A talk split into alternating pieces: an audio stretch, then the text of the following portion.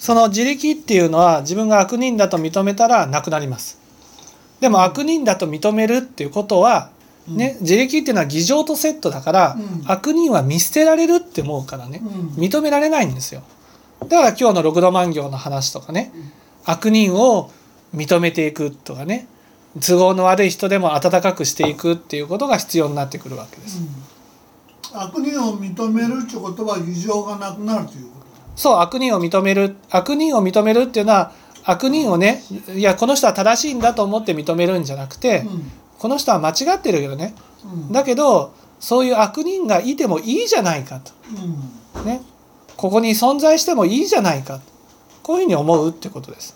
これは何？あの阿弥陀仏の力じゃなくて自分でも訓練すればできまですできる阿弥陀仏の力って知恵を与えてくださる力だから、うん。説法はねその阿弥陀仏の力で説法してるわけですから、だからもうすでに阿弥陀仏の力がかかってるってことなんですよ。説法を聞いてる時点で。ほな説法を聞いてこれをやってればなくなっていくなくなっていく。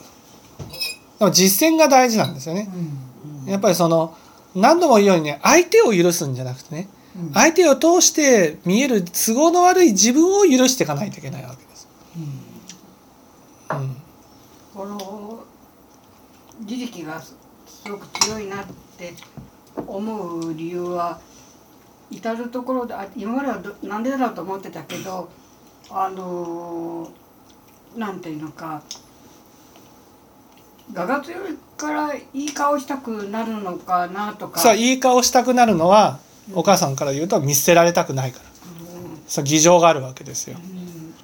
うん。うん。大体ちょっと考えると大体そういうとこなんかあの悪く見られたくないっていううん。そういうのが入ってる。うん。だからそれちょっと最近悩んでた。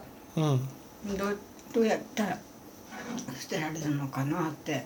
うん、どうやったらって言ったらまずは悪人を許していくってことも大事だし自分が思っている善人を真心からねうん。やっていくと。そうすると自分の中で言い訳している自分に気づくからねその言い訳している自分に対してなんでそこまで善人になろうとしてるんだろう。